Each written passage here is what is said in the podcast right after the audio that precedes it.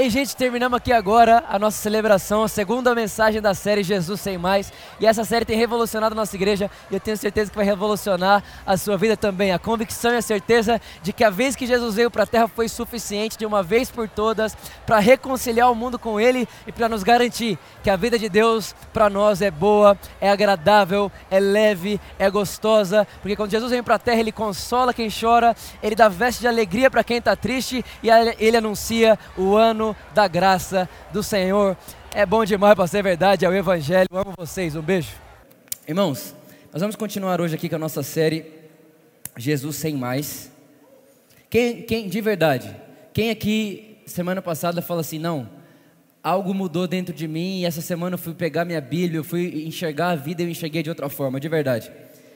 De verdade. Eu, eu fui muito tocado por aquilo que aconteceu aqui na semana passada. Para isso, hoje eu queria que você fosse abrindo sua Bíblia aí comigo, em Lucas, Evangelho de Lucas, capítulo 1, versículo 26.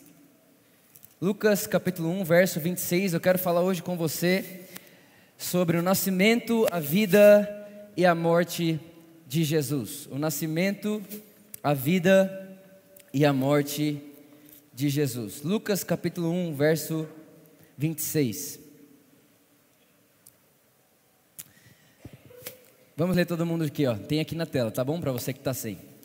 No sexto mês, Deus enviou o anjo Gabriel. Fala comigo, anjo Gabriel. A Nazaré, cidade da Galileia. Verso 27. A uma virgem prometida em casamento, a certo homem chamado José descendente de Davi. O nome da virgem era Maria. O anjo, aproximando-se dela, disse: Alegre-se. O que está escrito aqui? Alegre-se, agraciada, o Senhor está com você. Próximo. Maria ficou perturbada com essa palavra, pensando no que poderia significar essa saudação. Verso 30. Mas o anjo lhe disse: não tenha medo, Maria, você foi agraciada por Deus. Verso 31.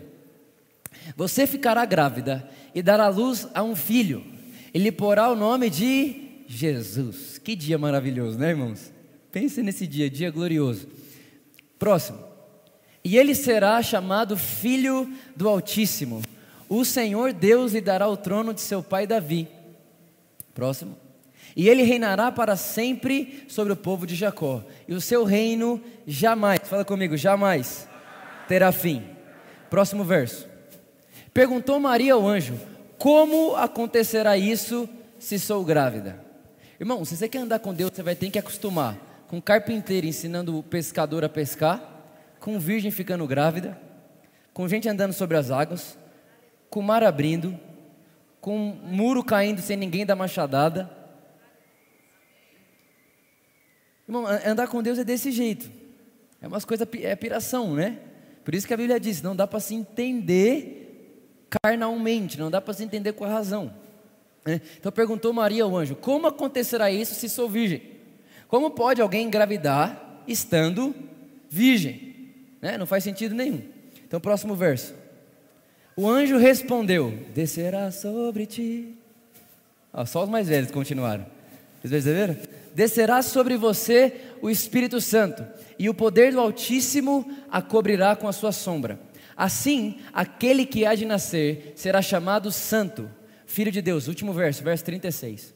Também Isabel, sua parenta, terá um filho na velhice. Aquele que diziam ser estéreo já está em seu sexto mês de gestação. Feche seus olhos comigo, vamos orar. Espírito Santo, obrigado. Jesus disse que iria e deixaria alguém que nos ensinaria sobre ele. Certamente nessa noite, Espírito Santo, certamente, todos que estamos aqui sairemos daqui com maior compreensão de Jesus, da suficiência de Jesus, de quem é Jesus em nós, por nós, para nós, o que ele fez na cruz. E quanto mais conhecemos Jesus, mais conhecemos a nós mesmos. Nós te agradecemos, te celebramos antecipadamente, porque sem dúvida alguma sairemos daqui transformados pelo conhecimento de Cristo, em nome de Jesus. Amém. Amém e amém. Esse barulho que está fazendo, sou eu? Esse chiado? Ó. Oi? Sou eu, Tiago? É? Tá bom, beleza. Qualquer coisa, se precisar, eu pego, eu pego outro, sem fio. Irmãos, vamos lá. Uh, semana passada, eu falei com você praticamente sobre a realidade de Jesus ser a palavra de Deus, a expressão exata de quem Deus é e a chave para interpretar qualquer coisa.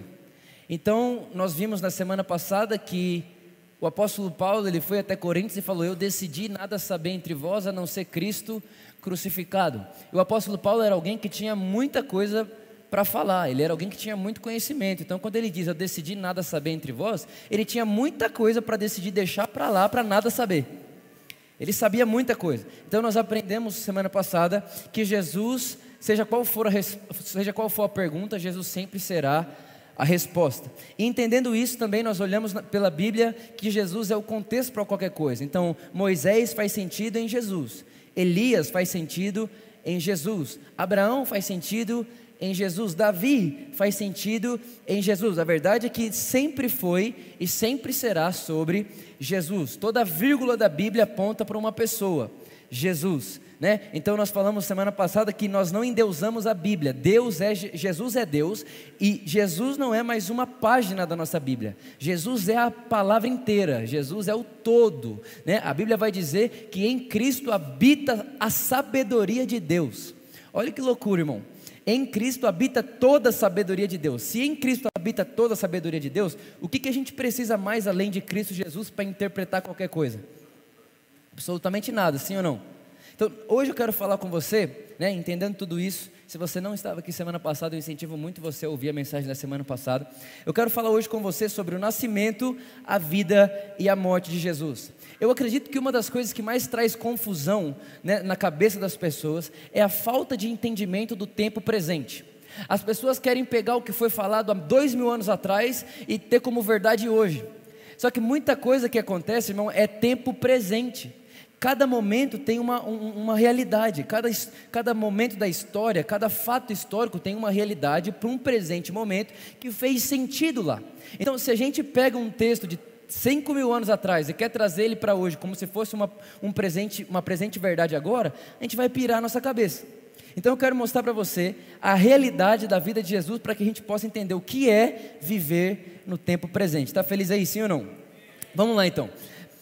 Nós vamos falar um pouco mais para frente sobre Romanos capítulo 5, mas eu preciso começar lembrando você disso. Primeiro Adão e segundo Adão. Isso é uma das coisas mais fundamentais para a gente entender tudo o que acontece na terra hoje. Tudo.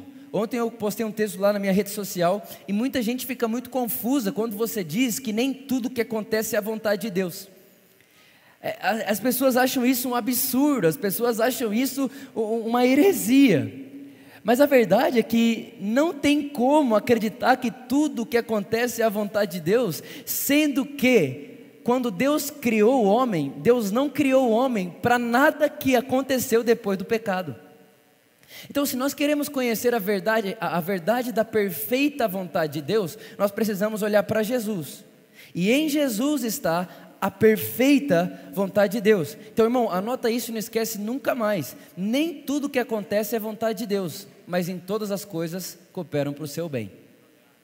Pode ser que não seja a vontade de Deus que aconteceu, mas mesmo que não for, vai cooperar para o seu bem. Essa é a verdade da palavra de Deus. A vontade de Deus é Cristo.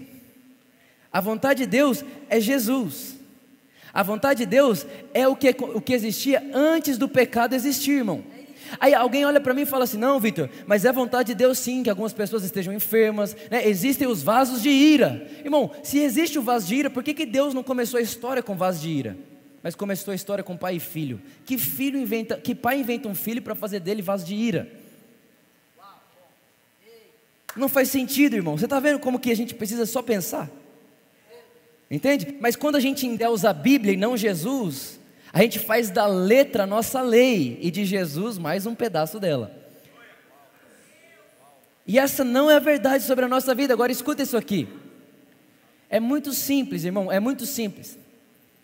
Quando Deus faz Adão, Deus fez Adão, falei também semana passada a imagem de Deus. E quem é a imagem de Deus? Jesus. Então Adão foi feito exatamente como Jesus. Exatamente, ele tinha a natureza de Deus, ele tinha a vida de Deus, ele tinha o tipo de vida que só Deus tem. Só que, irmãos, Deus não é controlador.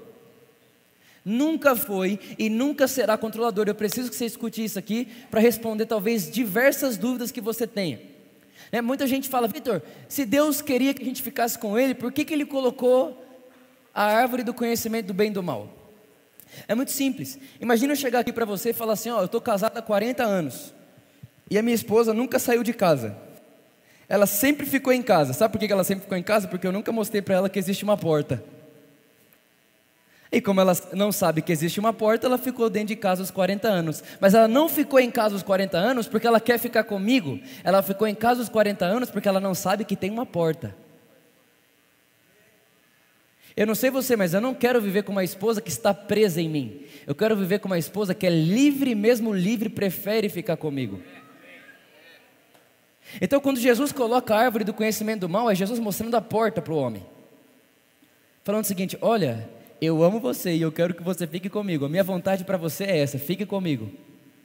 Mas eu não posso ser um controlador que faz alguém sem direito de escolha. Irmão, a soberania de Deus não anula o livre-arbítrio do homem. Não anula. A, a, nossa, a nossa ideia, a nossa teologia, a nossa forma de pensar é muito, é, é, é, muito temporal. Ah, não, é um Deus que antes da fundação do mundo escolheu segundo, a hora, então no segundo tal, do dia tal, da hora tal, do dia não sei o que, Deus salva alguém e o outro ele manda para o inferno. Não é assim, irmão, não faz assim. A física quântica já evoluiu mais do que a teologia evangélica. A física quântica já provou que no mundo quântico, passado, presente e futuro não existe. Irmão, é uma coisa só. Irmão, irmão, Deus não é temporal. Deus não está preso no segundo, na hora, no dia, no ano, no mês. Deus é atemporal. E a verdade é que nós também somos atemporais agora. Porque nós estamos assentados no mesmo lugar que Ele. A verdade, irmão, é que coisas temporais não podem mudar coisas atemporais. Deixa eu te dizer uma coisa: no mundo temporal, talvez você viva algo que não deveria viver. Por exemplo, talvez você está doente, ou talvez você está passando uma dificuldade financeira, ou talvez você está passando por um momento de sofrimento agora. Mas você não pode limitar você a segundo, minuto e hora, sendo que Deus já definiu você na eternidade. Então, quando nós falamos sobre a palavra da fé e crê que nós estamos assentados em Cristo e que o sofrimento está debaixo do nosso nossos pés e que a miséria está debaixo dos nossos pés e que a enfermidade está debaixo dos nossos pés, nós não estamos negando a existência disso. Nós estamos negando o seguinte: eu não me defino por minuto, segundo e hora, eu me defino como Deus. E se Deus me define no mundo atemporal, eu também me defino lá. E lá nesse mundo atemporal, eu sou curado, eu sou sarado, eu sou corajoso, eu tenho vida, eu tenho alegria. Então é lá que eu me defino. É de lá que vem a minha fé. É desse lugar que eu enxergo. Está entendendo o que eu estou falando, sim ou não? Você está aí, irmão, sim ou não? Então agora, ó, escuta. Adão escolheu sair de casa. Adão escolheu sair de casa, irmão. Adão escolheu abrir a porta. Agora, pensa só isso aqui. Você quer, você quer, você quer ouvir uma coisa muito legal? Sim ou não? Certo? Adão escolheu sair de casa. A Bíblia diz que Deus fez Adão à imagem de Deus. Gênesis capítulo 5, versículo 1, Adão já tinha pecado. E depois que Adão pecou, a Bíblia diz que Adão gerou homens agora segundo a sua imagem. Repara, Adão tinha a imagem de Deus. Adão perde a imagem de Deus. Por que perdeu a imagem de Deus? Porque escolheu sair de casa. E quando ele perde essa natureza, quando ele perde essa imagem, quando ele perde essa vida, agora ele passa a gerar filhos segundo a sua imagem caída. É por isso que Romanos 5 vai dizer que todos pecaram em Adão, porque todo mundo que está aqui nasceu filho de Adão, irmão. Todos nós que estamos aqui nascemos filhos de Adão. Por isso que você não precisa ensinar uma criança a pecar. Por que você não precisa ensinar? Porque ela parece com o pai dela e o pai dela é Adão. Até que a todos os que crerem, deu-lhes o direito de se tornarem filhos de Deus. Irmão, olha só, eu tô, vamos construir um pensamento, irmão. Você vai voar aqui hoje, hoje de manhã. Eu te garanto, você vai enlouquecer o que vai acontecer aqui. Presta atenção. Adão perde a imagem de Deus. E ele começa a gerar filhos segundo a sua própria. Agora, de verdade. Pensa comigo, a gente tem ou não tem facilidade de ouvir a seguinte notícia? Você vai no médico, o médico olha para você e fala assim: Olha, você está com diabetes. Aí você fala assim: Ah, não, isso é hereditário. Sim ou não? Ah, não, ó, você está com, sei lá, você está com problema X. Ah, não, isso é hereditário. A gente tem facilidade de acreditar que a gente pode pegar a herança e a carga genética do nosso pai Adão. Mas irmãos, todos os que creram e receberam Cristo Jesus, deu-lhes o direito de se tornarem agora filhos de Deus. Agora, irmão, por que é que a gente tem mais facilidade de crer na carga genética do nosso pai da terra? Quando eu falo para você que agora você tem a carga genética do seu pai celestial, você acha, não, mas não pode ser tudo isso. E aí repara que a gente está habilitado a aceitar muito mais uma carga genética humana do que eu dizer para você, você é do tipo de Deus. Aí você fala, não sou. Eu não sou do tipo de Deus. Eu sou do tipo do meu pai. Irmãos, a todos os que receberam Cristo Jesus, deu-lhes o direito de se tornarem filhos de Deus. E o apóstolo Pedro, em 1 Pedro capítulo 1, vai dizer que nós somos regenerados. Essa palavra regenerados vem da palavra genética. Ou seja, a sua genética foi refeita. Você foi regenerado. Mas regenerado em quê? Numa semente imperecível. Quem é a semente imperecível? Cristo Jesus, irmãos. Você tem no seu sangue agora, nesse exato momento, o DNA, a genética explosiva de Cristo Jesus. Por isso, tudo que não é verdade no sangue de Cristo, tudo que não é verdade no corpo de Cristo, tudo que não é verdade na mente de Cristo, tudo que não é verdade na vida de Cristo também não é verdade na nossa vida. Eu aceito de graça a genética de Deus na minha vida. Eu recebo ela pela fé.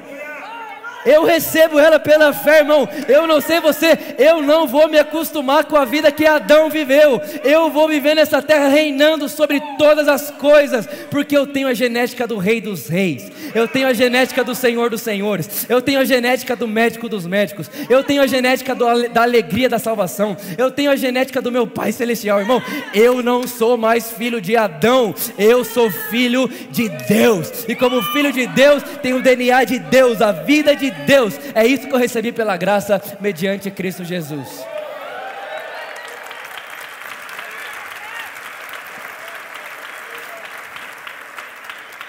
Agora presta bem atenção nisso.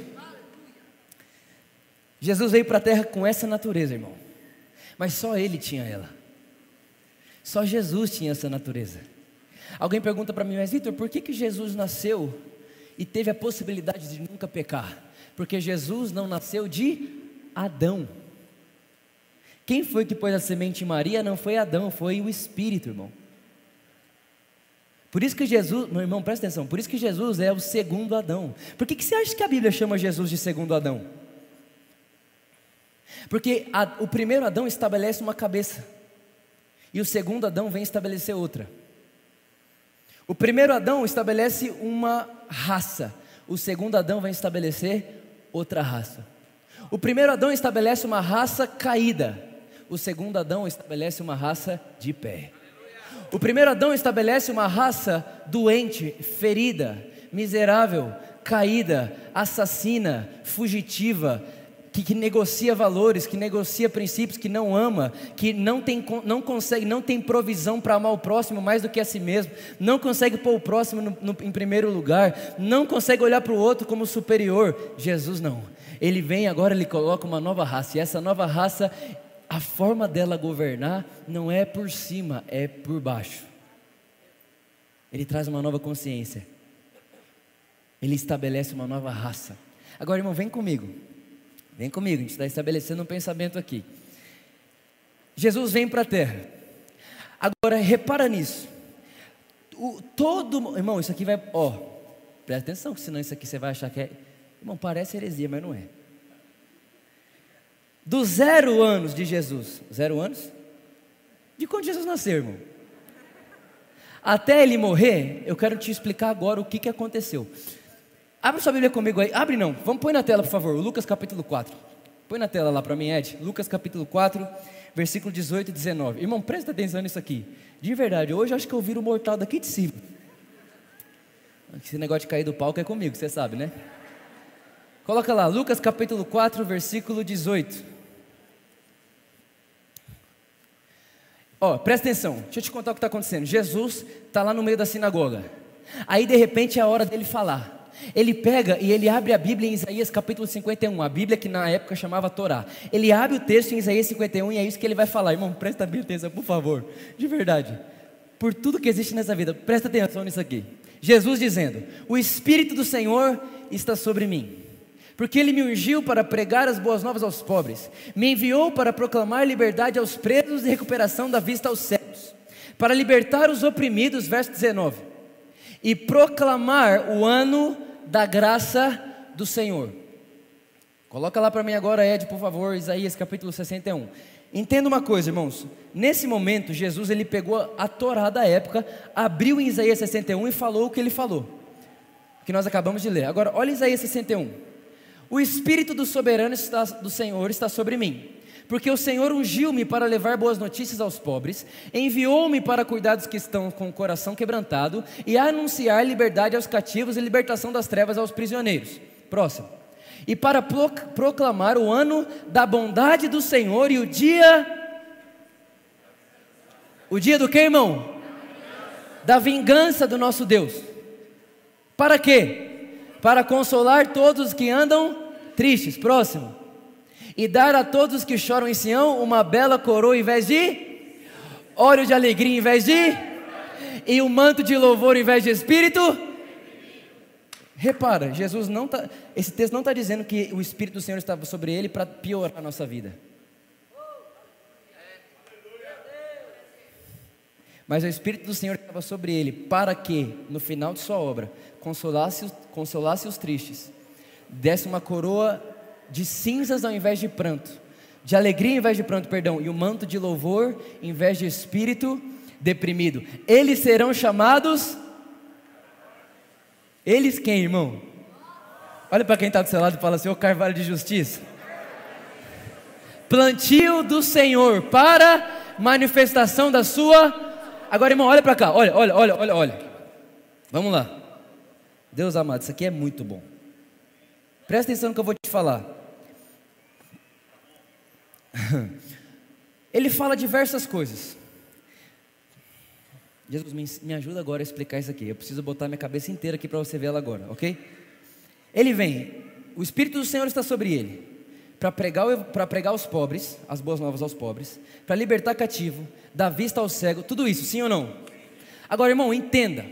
Coloca para mim lá de novo, Ed, o Lucas capítulo 4, versículo 18. Irmão, hoje, hoje é, é, eu preciso, a gente vai ler bastante. Ó, oh, ele me ungiu para pregar boas novas aos pobres, proclamar liberdade aos presos, recuperação da vista aos cegos, para libertar os oprimidos, que mais? e proclamar o ano da graça do Senhor. Você percebe que lá em Isaías fala o dia da vingança do Senhor? Sim ou não? Ok. Vamos entender a vida de Jesus, irmão. Presta atenção. Do zero aos 30 anos, do zero aos 30 anos, a Bíblia não fala absolutamente nada sobre a vida de Jesus, a não ser quando ele se perde da sua mãe com 12 anos de idade, e ele está ensinando no templo. É a única coisa que a Bíblia fala. E também diz o seguinte: que nesse período Jesus estava crescendo no espírito e na graça. Irmão, Jesus é Deus, olha que loucura isso aqui. Jesus é Deus, ele se esvaziou da sua forma de Deus e veio para a terra como homem. E dos zero aos 30 anos, irmãos, imagina isso. Dos zero aos 30 anos, Jesus estava fortificando o seu espírito. Jesus, irmão, Jesus. Jesus, com 30 anos de idade, Jesus vai se batizar. E ele se batiza, sabe da história? João vai e batiza Jesus. Quando João batiza Jesus, o que, que acontece sobre Jesus? O Espírito Santo. Depois que vem o Espírito Santo, acontece o que a gente acabou de falar. Jesus vai na sinagoga e fala: O Espírito do Senhor está sobre mim. Para quê? Para pegar boas novas aos pobres, libertar cativos, dar vista aos cegos e anunciar o ano da graça ou o dia da vingança do Senhor. Passa o próximo verso. Então ele fechou o livro, devolveu ao assistente, assentou-se. Na sinagoga todos tinham os olhos fitos nele, verso 21. E ele começou a dizer-lhes: Hoje. Aleluia! Hoje se cumpriu, hoje se cumpriu a escritura que você acabou de ouvir, irmão. Irmão, agora escuta só, agora, agora vai virar uma piração isso aqui. Jesus sai dali e agora ele começa o que a gente chama de vida ministerial dele. Só que ele não anuncia o dia da vingança do Senhor durante três anos. Dos 30 aos 33 anos de Jesus, o que, que ele fazia? Era curar enfermos, anunciar boas notícias, libertar cativos e, e foi o pesadelo para a religião. Foi tudo que ele foi durante os três anos. Vocês estão comigo aí, sim ou não? Então, irmão, presta atenção. Dos 30 anos de Jesus até os 33 anos de Jesus, até o Getsemane, fala comigo, dos 30 ao Getsemane. Jesus, fala comigo, Jesus viveu a vida de filho de Deus. Olha para cá. Lembra que eu falei para você que Adão tinha a natureza de Deus e perdeu ela? Jesus, irmão, veio com essa natureza. Então, ó, ó anota isso na vida e não esquece nunca mais. Jesus não veio para a terra ensinar o que Deus pode fazer. Jesus veio para a terra para mostrar o que um filho de Deus pode fazer.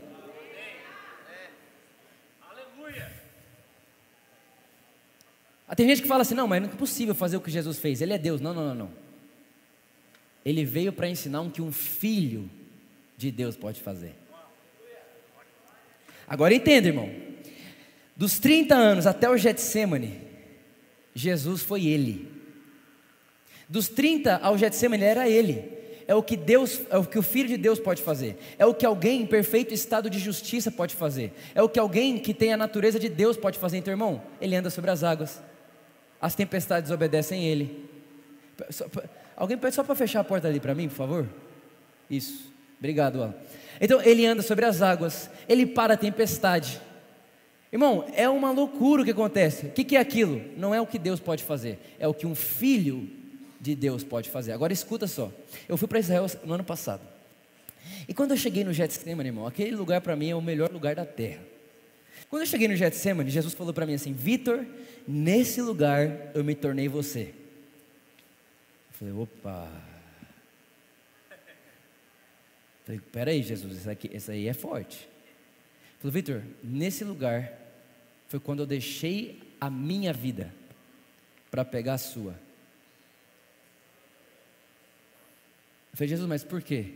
Ele falou, porque eu saí preso daqui. E eu, como filho de Deus, justo, obediente e íntegro, jamais poderia ser preso.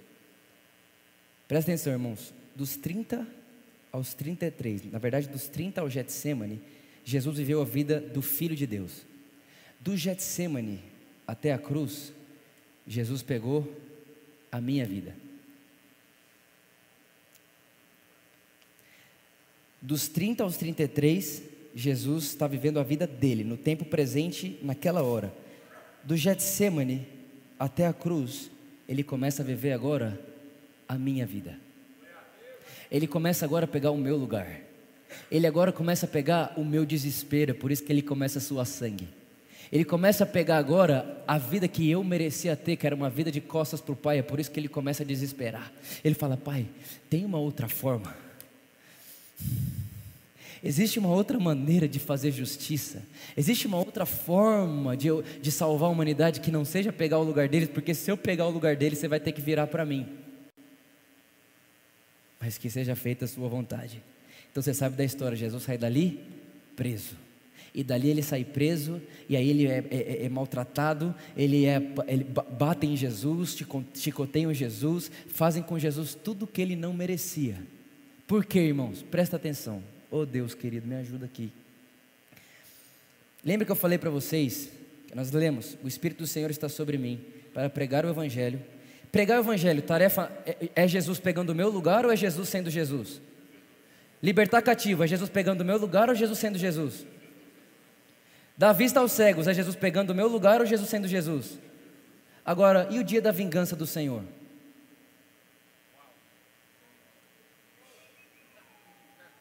Aleluia!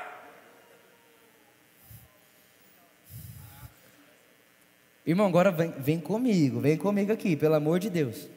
Você vai entender isso aqui já já.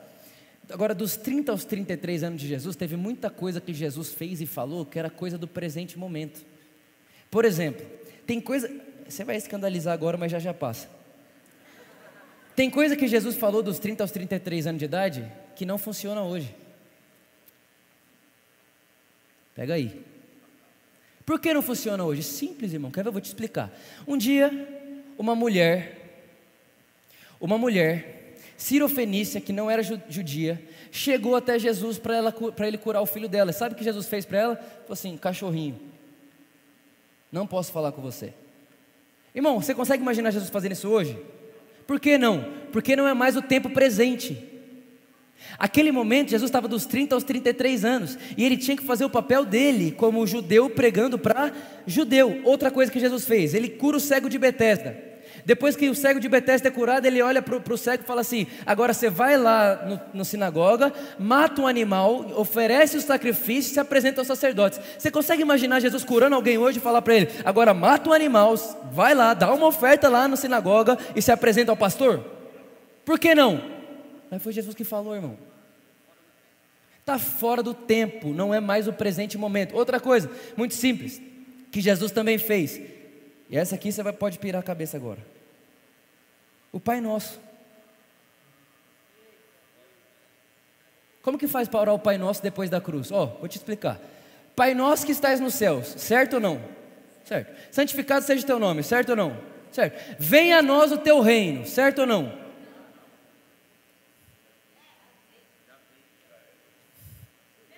O próprio Jesus, antes de morrer, vai falar assim: calma, meu pai vai dar o reino para vocês. Tá bom. Venha nós o teu reino. Seja feita a tua vontade, assim na terra como é. Só que peraí, irmão, na oração do Pai Nosso, ai meu Deus do céu, olha isso aqui, veio, aqui, agora. Na oração do Pai Nosso, Jesus fala que seja feito na terra como é no céu. Mas depois de ressuscitar, Jesus fala para Pedro: Pedro, que você ligar na terra.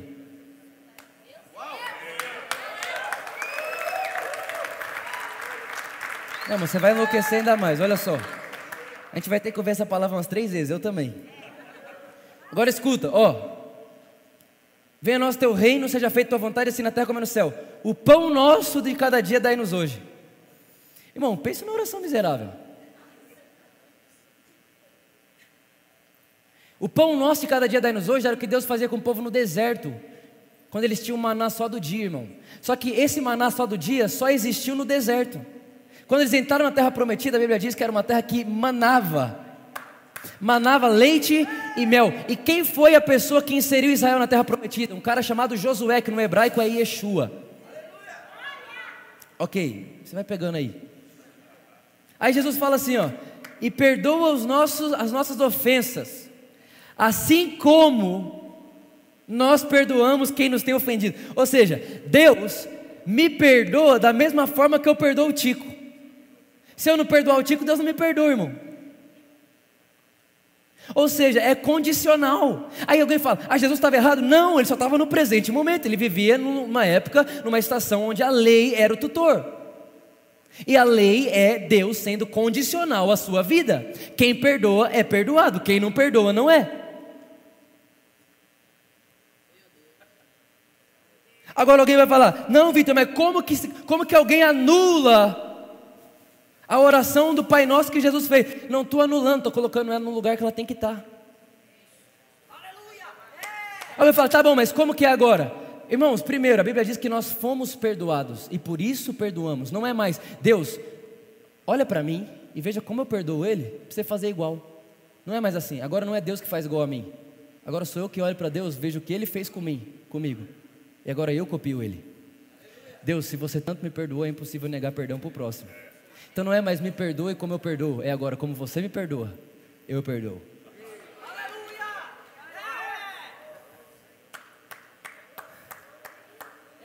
Bom, eu, eu, eu, nunca vi vocês com a cara tão assustada não. Mas vocês estão entendendo, sim ou não? Então tem que entender o presente momento, irmão. Tem que entender o presente momento. Agora, outra coisa que Jesus fez, ele cumpriu a lei, sim ou não? Sim. Agora eu vou te falar qual lei que ele cumpriu. Muita gente fala assim para mim, ah, Vitor, Jesus não veio para abolir a lei, mas para cumprir. Ok, mas qual lei ele veio cumprir? Porque a lei diz não faça nada no sábado, Jesus curava. A lei diz não toque no leproso, ele tocava. A lei diz não fale com o samaritano, ele falava. Qual lei ele cumpriu?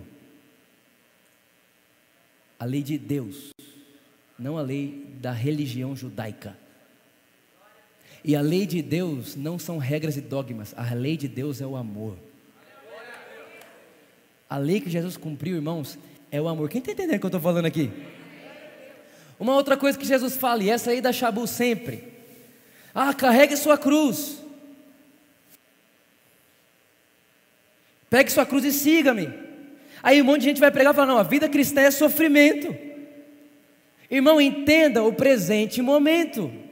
Jesus estava falando com um monte de gente que achava que ele ia ser rei de Israel. Ele olha para aquele povo e fala assim: ei, gente, seguinte, pegue sua cruz e siga-me. Outra coisa que ele fala: se sua mão te faz pecar, arranca fora. Você já viu alguém arrancar a mão fora porque peca? Por que, que uma coisa é literal e a outra não? Jesus disse: se seu olho te faz pecar, arranca fora. Você já viu alguém tirando o olho fora? Não. Mas quem nunca pecou com os olhos? Então você tem que levar o pé da letra. Vamos levar o pé da letra. Bora fazer uma chacina ali fora. O que, que Jesus estava fazendo, irmão? Jesus estava vivendo num tempo presente. Ele estava fazendo o seguinte: Ei, você quer ser salvo por si mesmo? Por isso que ele fala: carregue sua cruz. Porque aquele que quiser salvar a si mesmo, vai perder sua vida. Mas aquele que perder a sua vida, acha lá. Ou seja, tem gente que fala assim que perder a vida é carregar a cruz. Não, irmão, querer carregar a cruz é salvar a si mesmo. Aí Jesus fala o seguinte: Pegue sua cruz e siga-me. Se o seu olho te faz pecar, arranca. Se sua mão te faz pecar, arranca. Aí todo mundo fala: Meu Deus, a gente tem que seguir isso. Irmão, ninguém consegue seguir isso. O que Jesus estava fazendo? O apóstolo Paulo vai deixar isso muito claro no último versículo de Romanos, capítulo 5. Ele vai dizer: Irmãos, a lei é para o pecado ser ressaltado. A lei é para falar assim para você: Ei, bonitão, lindão, você não consegue sem um Salvador. Jesus, quando ele fala tudo isso, carregue sua cruz. É, é literalmente, não é para você pegar a cruz e falar, eu vou carregar. Ele fala, Jesus, não consigo. Quando Jesus fala, se sua mão te faz pecar, arranca fora, fala, Jesus, me mata então. Não é para você arrancar a mão fora, não é para você arrancar o olho fora, não é para você pegar a cruz e pôr nas costas. Pelo contrário, Jesus estava num tempo presente, onde ele estava mostrando para os discípulos: ei, vocês não conseguem sozinhos, precisa-se de um Salvador. E boas notícias, o meu nome é Emanuel. O meu nome é Yeshua, o Deus que salva. Quem está entendendo o que eu estou falando aqui, irmãos? Agora vamos lá. Você está feliz ainda, sim ou não? Bom, a gente vai passar um pouquinho do tempo hoje. Perdão, Zacarias capítulo 3.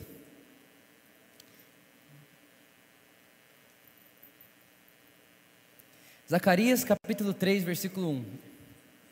Nós estamos caminhando aqui para o final. Você vai entender agora todo esse auê todo que eu acabei de fazer aqui. Vamos lá. Depois disso, ele me mostrou o sumo sacerdote Josué. Que sumo sacerdote? Josué. O que, que Josué significa? Yeshua. Ok. Diante do anjo do Senhor. E Satanás à sua direita para acusá-lo. Irmão, irmão, irmão, irmão, irmão, irmão. Ai, ai, ai, ai, ai. Verso 2. O anjo do Senhor disse a Satanás. Quem que é o anjo do Senhor? Jesus, irmão. Jesus está dizendo a Satanás. Por que, que Zacarias não chama ele de Jesus? Porque Zacarias viu sombras. Ok? Zacarias é antes de Jesus aparecer na terra, certo? O anjo do Senhor disse a Satanás: O Senhor o repreenda. Mas por quê? O Senhor que escolheu Jerusalém o repreenda. Este homem não parece um tição tirado do fogo? Próximo, próximo, próximo. Ora, Josué vestido de roupas impuras, estava de pé diante do anjo. Verso 4. O anjo disse aos que estavam diante dele, o anjo, perdão, o anjo disse aos que estavam diante dele: Tirem as roupas impuras dele. Depois disse a Josué: Veja, eu tirei de você o seu pecado e coloquei vestes nobres. Põe o versículo 9.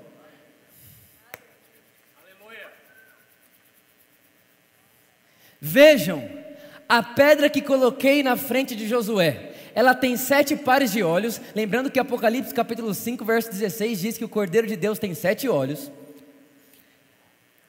Vejam, a pedra que coloquei na frente de, de, Josué, ela tem sete pares de olhos, e eu gravarei nela uma inscrição: declara o Senhor dos Exércitos, e removerei o pecado da terra em um.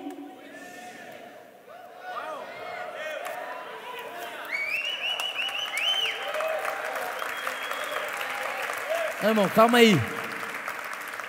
O avião começou a ligar as turbinas agora. Irmão, olha só isso aqui, está dizendo aqui, ó, ó, ó, o Senhor dos ele, ele diz, eu removerei o pecado da terra em quanto tempo, irmão? Em quanto tempo, irmão? Agora, que dia é esse? Fala assim comigo, o dia da vingança de Deus.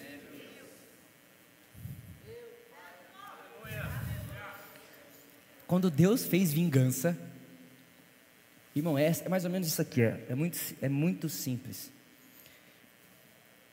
O pecado gerou ira, porque todo Deus que é santo tem que ficar irado com o pecado, sim ou não? Sim. Então Deus pega toda a sua ira, e ao invés de depositar sobre a terra, Ele faz vingança. Só que a vingança de Deus não é do tipo da nossa. A vingança de Deus não é quem fez paga. A vingança de Deus é: eu amo Ele demais para Ele pagar, mas eu sou justo demais para não pagar, então eu ponho sobre mim mesmo.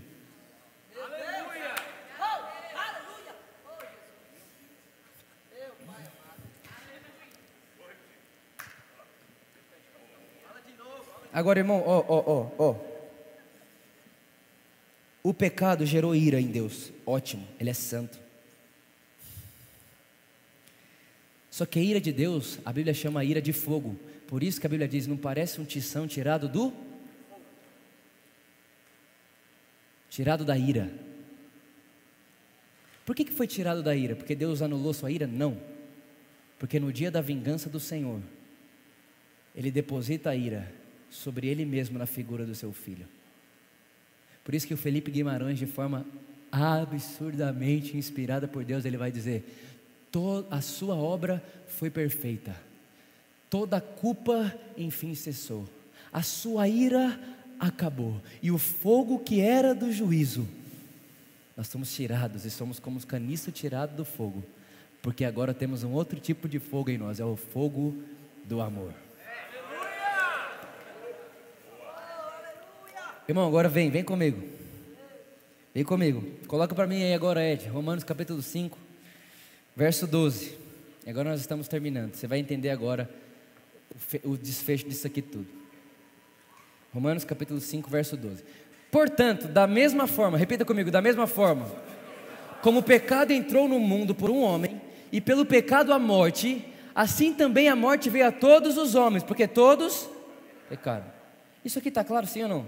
Por causa da natureza, certo? Então todo mundo que nasceu é filho de até que. Agora eu vou fazer uma pergunta para você. 2 Coríntios capítulo 5, versículo 20 e 21, você pode ler depois, vai dizer que Deus reconciliou, não é futuro, é passado. Deus reconciliou o mundo com ele em Cristo. Deus vai reconciliar ou ele reconciliou? Então, irmão, deixa eu te falar uma coisa. A partir do momento que Deus reconciliou o mundo em Cristo, só não crê e não é salvo quem não quer. Porque o que, o que Deus tinha que fazer para salvar todos, Ele fez. Ele reconciliou o mundo com Ele mesmo. Agora, ah, Vitor, todo mundo vai ser salvo? Só dá para ser salvo de uma forma: crendo em Jesus. Porque o céu é só para justo, a eternidade é só para justo. Agora, Deus não tem mais o que fazer para salvar a humanidade. Ele já fez. O texto diz: Ele reconciliou o mundo em Cristo Jesus não levando em consideração seus pecados. Ou seja, irmão, a partir de agora, condenação não faz mais parte da ira de Deus.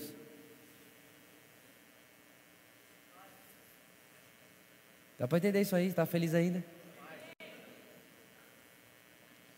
Verso 13: Pois antes de ser dada a lei, o pecado já estava no mundo, mas o pecado não é levado em conta quando a, quando a lei não existe. Verso 14: Todavia, a morte reinou de Adão até Moisés, mesmo sobre aqueles que não cometeram pecado semelhante à transgressão de Adão. O qual era um tipo, o qual era o que, irmãos? Daquele que haveria de Quem é esse? Ok, Jesus. 15. Entretanto, não há comparação entre a dádiva e a transgressão. Pois se muitos morreram por causa da transgressão de um só, muito mais a graça de Deus, isto é, a dádiva pela graça de um só homem, Jesus Cristo, transbordou para muitos. Próximo. Não se pode comparar a dádiva de Deus com a consequência do pecado de um só homem. Por um pecado veio o julgamento que trouxe condenação. Por quantos pecados? Por quantos pecados, irmãos? Um. Que pecado? Adão. Por um pecado veio o julgamento que trouxe condenação, mas a dádiva decorreu de muitas transgressões e trouxe justificação. oh Deus, como que pode? G 17. Se pela transgressão de um a morte reinou por meio dele, muito mais, irmão, fala comigo, muito mais. Fala forte, irmão, muito mais. Aqueles que recebem de quem? De Deus, a imensa provisão do que? Da graça e a dádiva, não o prêmio. Justiça não é prêmio de quem ganhou corrida, justiça é dádiva. Dádiva é presente, e presente não é por merecer.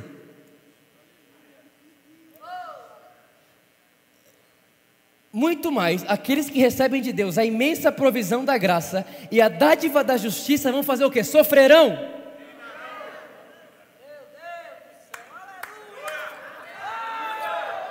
Reinarão depois de morrer? Que vida. Agora, por meio de quem? Por meio meu, da minha oração? Por meio da cruz que eu carrego? Por meio do jejum que eu faço? Por meio de quem?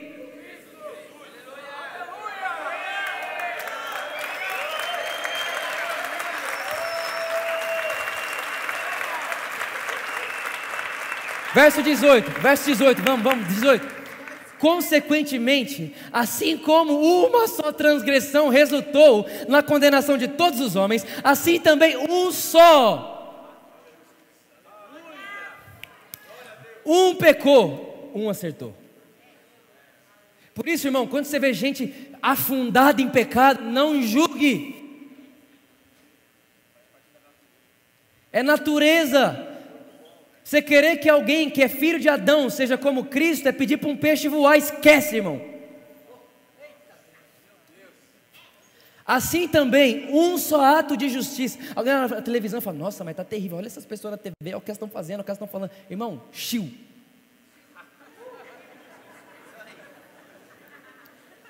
Olha como esse cara governa. Chiu. Nossa, olha como essa menina dança. Chiu. Quem fez, quem, fez isso, quem fez isso foi Adão, irmão. E ao invés de ficar vendo o que Adão fez, por que, que você não olha para a pessoa e começa a imaginar ela depois do que Cristo fez? Porque a Bíblia diz, a Bíblia diz, escuta, a Bíblia diz que Deus não tem que fazer mais nada para reconciliar ela com Ele. Nada. Tudo que ela precisa é de um segundo e dizer: Eu creio em Jesus.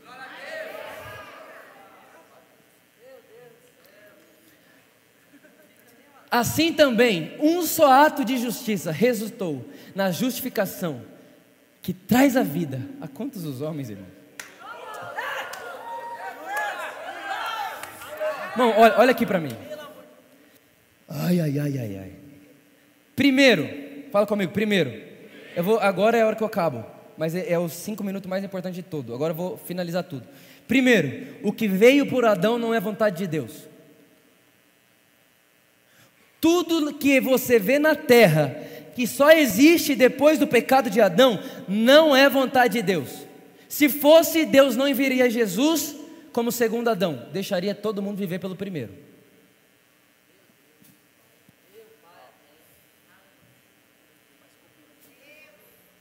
Tudo que você vê, tudo é tudo, irmão. Miséria, doença, enfermidade, tristeza, depressão, ódio, rancor, religião. Tudo o que só existe depois do pecado de Adão não é vontade de Deus. Ah, não, estou vivendo a vontade de Deus na minha vida. O casamento está destruído, não consegue sorrir e está pensando, Deus está fazendo isso comigo para me provar. Ah, irmão,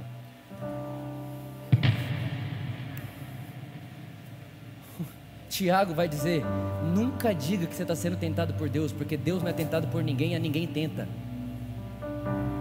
Agora, toda boa dádiva, toda vida, toda alegria, isso sim vem do Pai das luzes, em quem não há sombra de variação. Irmão, sabe aquele negócio que um dia falaram para você que depois de Jesus piora? Mentira. Sabe aquele negócio que falaram para você que depois de Jesus a vida fica mais difícil? Porque é mais renúncia. É mais renúncia, é mais obediência, é negar a si mesmo, é negar sua carne.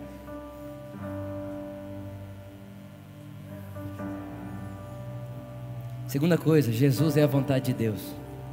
Nós falamos isso semana passada, eu vou falar isso em todas as pregações dessa mensagem. Jesus é. Jesus é a vontade de Deus, irmãos. Quando eu falo Jesus, entenda. Eu, ó, ó, a Bíblia não diz que como Jesus foi, nós somos. A Bíblia diz como Ele. Repara, tempo presente. Tem muita gente querendo ser como Jesus foi. Ah, Jesus foi, sofreu para aprender. E realmente ele fez isso, porque era o tempo presente. Ah, não, Jesus, então vamos ser como Jesus, vamos carregar a cruz. Vamos ser como Jesus. Vamos ser como Jesus. Vamos ser como Jesus. Vamos ser como Jesus. Mas tá bom. Você quer ser igual Jesus de que hora?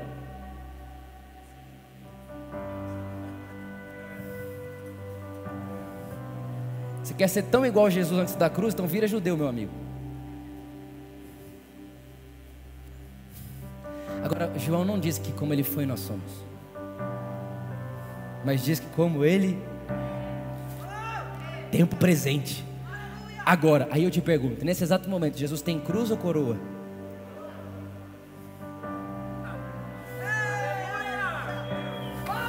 Nesse exato momento, Jesus está suando sangue porque não quer fazer a obra do Pai? Ou ele está desfrutando do fruto do seu penoso trabalho, que é a igreja, dizendo: ah, Ele é o primeiro a estar satisfeito em sua obra.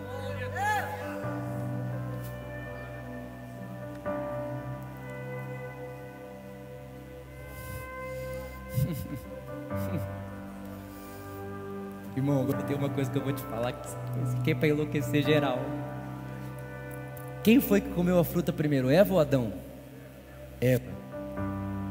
Só que a Bíblia diz que todos pecaram em. Ai meu Deus do céu, pelo amor de Deus, presta atenção. A Bíblia diz que Adão é um tipo de Cristo e Eva é um tipo da igreja. Adão é um tipo de Cristo, Eva é um tipo da igreja. Quando a Bíblia diz que Adão dormiu, na verdade ele não dormiu, o texto original diz que ele morreu. E quando ele morre, Deus tira Eva de dentro dele. Irmão, repara, Adão nunca esteve só, ele só era uma coisa só, os dois em um.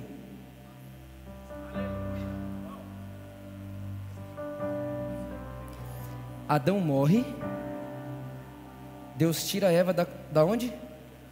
Da onde? Da costela de Adão. Sim ou não? Então guarda isso aí. Eva come a fruta. O que aconteceu quando ela comeu? Nada.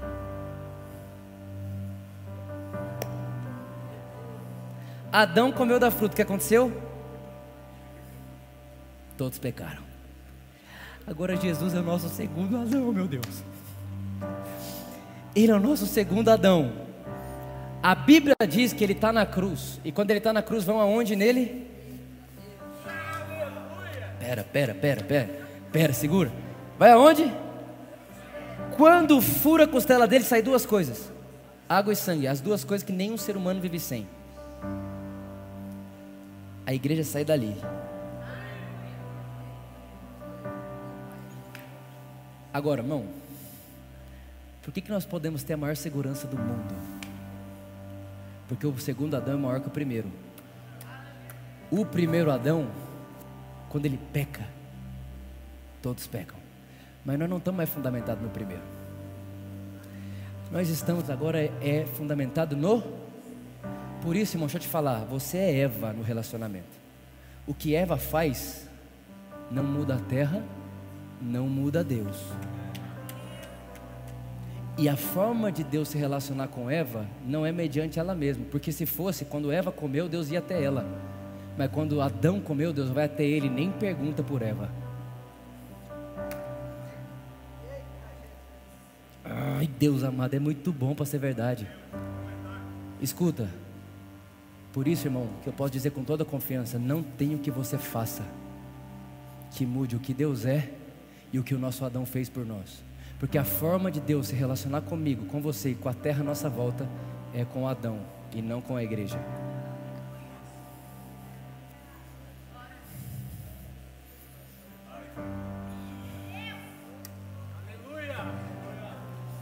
Qual que é a segurança da nossa vida? É que nosso Adão terminou a obra e se assentou. E é impossível que ele caia.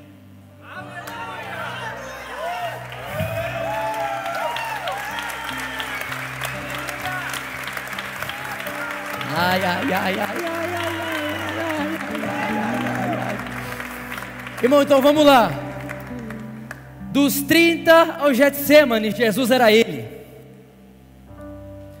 Do Getsemane à cruz, Jesus era eu. Mas quando ele ressuscita, ele não é mais nem ele, nem eu, agora é nós. Não, não, não, pera, vou voltar.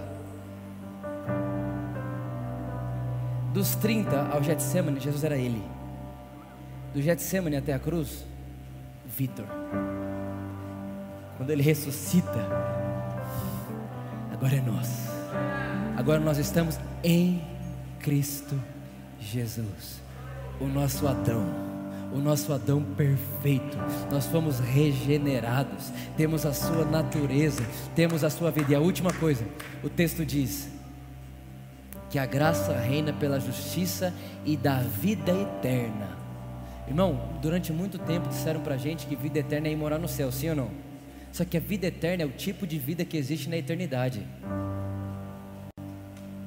Vida eterna não é morrer e ir para o céu. Porque se vida eterna fosse morrer para o céu, quando você deu sua vida para Jesus, você tinha que morrer. Porque Ele deu a vida eterna, não essa. Mas quando o texto diz que a graça reina pela justiça e da vida eterna, está dizendo, Deus agora devolve para você o tipo de vida que só existe na eternidade.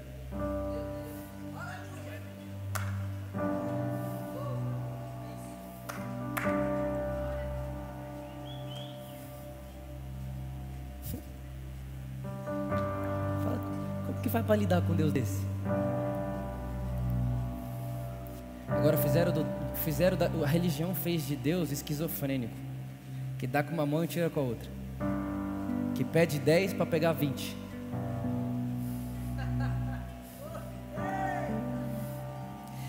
Ele só pode te abençoar se abençoar ele primeiro, irmão. Ai, ai, ai, ai, ai, meu Deus do céu. Única coisa que Deus não tinha antes de você era você, irmão.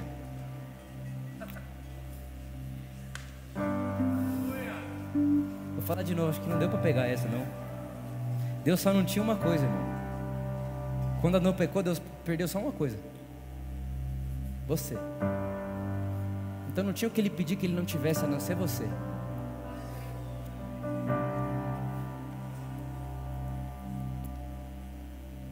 Última coisa que eu vou falar agora.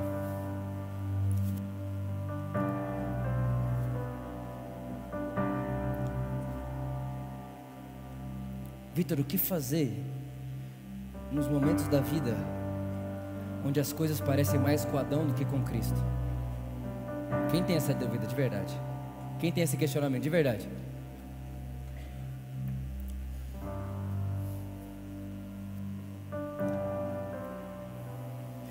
Pergunta, né? Se Deus é tão bom, por que tem tanto mal? Não é verdade? É simples, irmão. Deus não é o doador do mal. Ele é bom. Adão pecou e Adão colocou a terra sob maldição. Maldição essa governada pelo diabo. Então a maldição veio por ele, através dele, por causa dele.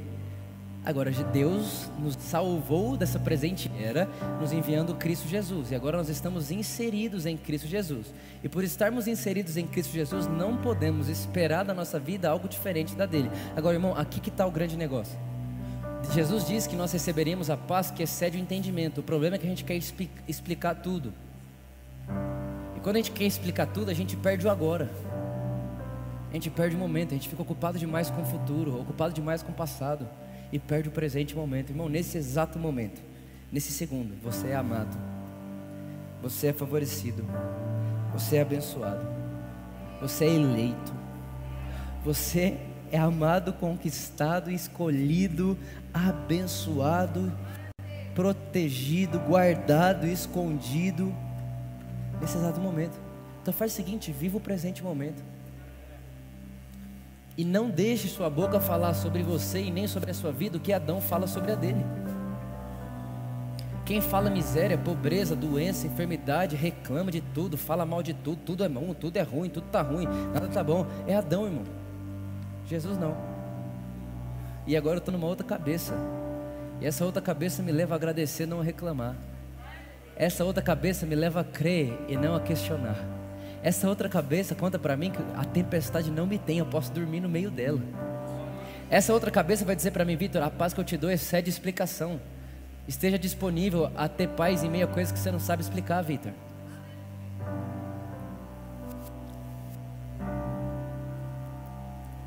É simples, irmão.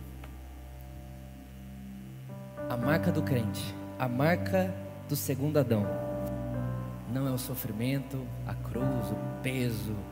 Uau, essa terra é fadiga e cansaço. A marca do segundo Adão é uma vida de plena paz, porque o reino de Deus não é justiça, não é comida e nem bebida, mas paz, justiça e alegria. Essa é a marca do nosso Adão. E se é assim que ele vive, é assim que nós vivemos também. Agora eu vou te mostrar uma coisa para a gente ceiar. Só que eu vou te falar uma coisa que eu vou mostrar para você agora. Irmão, você nunca mais, nunca mais vai conseguir pensar da mesma forma. Está disposto a isso, sim ou não? Dá uma olhada aqui, coloca para mim de novo, por favor. Lucas capítulo 4, 18. Agora nós vamos ler de novo. Lucas capítulo 4, verso 18. Escuta bem, escuta bem. Pega essa então. Escuta aqui, ó. O Espírito do Senhor está sobre mim. Pega essa aqui, pastor Cagal. Vocês devem foram para o lugar que deu para comer bem e tal. Porque ele me ungiu para pregar boas novas, irmão, escuta só. Vocês, vão entender, só vou ler. Para pregar boas novas aos pobres, me enviou para proclamar liberdade aos presos e recuperação da vista aos cegos para libertar os oprimidos, próximo, para libertar os oprimidos e proclamar o ano. Ok, só que você percebe que no outro texto de Isaías 61 ele continua falando um monte de coisa, sim ou não? Sim ou não? Agora escuta, põe o próximo verso, 20. Então ele fechou o livro, devolveu ao, ao assistente e assentou-se. O que, que ele fez depois? Pera, pera, pera. Assentou-se na sinagoga, todos tinham os olhos fitos nele. Olha o próximo verso. E ele começou a dizer-lhes: Hoje, hoje se cumpriu a escritura que vocês acabaram de ouvir. Agora, irmão, presta atenção. Você percebe que ele, ele parou de falar antes? Por que, que ele parou de falar antes? Porque quando ele falou isso aqui, ele não tinha morrido ainda, irmão. E por não ter morrido ainda, ele não podia continuar o texto e falar que tudo aquilo tinha sido cumprido. Então ele para e fala: Até aqui cumpriu. Eu vim para fazer isso e anunciar a graça do Senhor. Mas irmãos, agora ele já morreu. Agora o dia da vingança já foi. Então vamos para Isaías 61. Olha lá então. Isaías 61, vamos ler de novo, versículo 1. E o Espírito do Senhor está sobre mim, porque o Senhor ungiu-me para levar boas notícias aos pobres, para cuidar dos que estão com o coração quebrantado, anunciar liberdade aos cativos e libertação das trevas aos prisioneiros. para proclamar o ano da bondade do Senhor. Você, repara, Jesus parou aqui, sim ou não? E anunciar o ano da graça, o ano da bondade. Foi ou não foi? Ele parou aqui. Mas por que, que ele parou ali? Porque ele não tinha morrido ainda, irmãos. Agora ele já morreu. Então agora a gente não precisa ler o texto como se fosse acontecer. Nós vamos ler o texto sabendo que ele já pode, hoje ele pode dizer assim, ó, o que vocês estão lendo também já se cumpriu. Para proclamar o ano da bondade do Senhor e o dia da vingança do nosso Deus. Irmão, Deus não vai se vingar no arrebatamento. Deus não vai ter. Ah, Deus vai se vingar da terra. Ah, ele já vingou.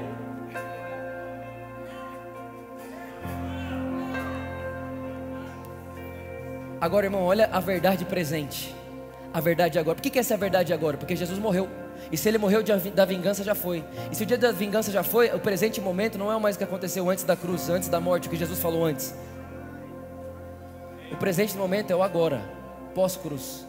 E o pós-cruz, olha lá, ó, para consolar todos os que andam tristes. Próximo. E dar a todos os que choram em Sião uma bela coroa em vez de cinzas, óleo da alegria em vez de pranto, e um manto de louvor em vez de espírito deprimido.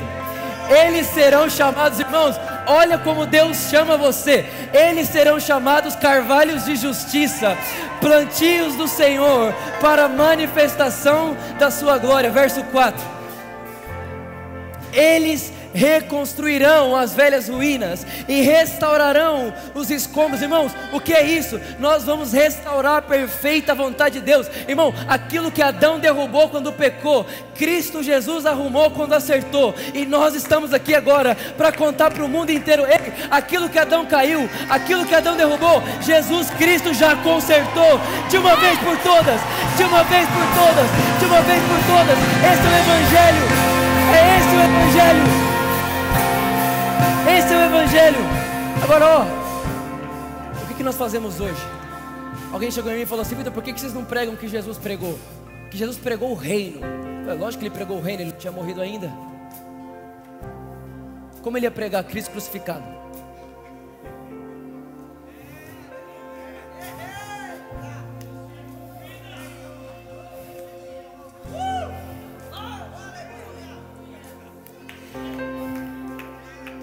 Nós estamos vivendo a, presa, a, a verdade do presente momento. Só que tem uma coisa: esse presente momento não acaba mais. Porque esse presente momento que estamos é eterno. Nunca mais isso vai mudar. O que, que nós fazemos com a obra de Jesus hoje? Consolamos os que choram. Damos vestes de alegria ao invés de uma cruz de sofrimento. Louvor ao invés de pranto. E Deus quer te dar e não Deus quer te tirar.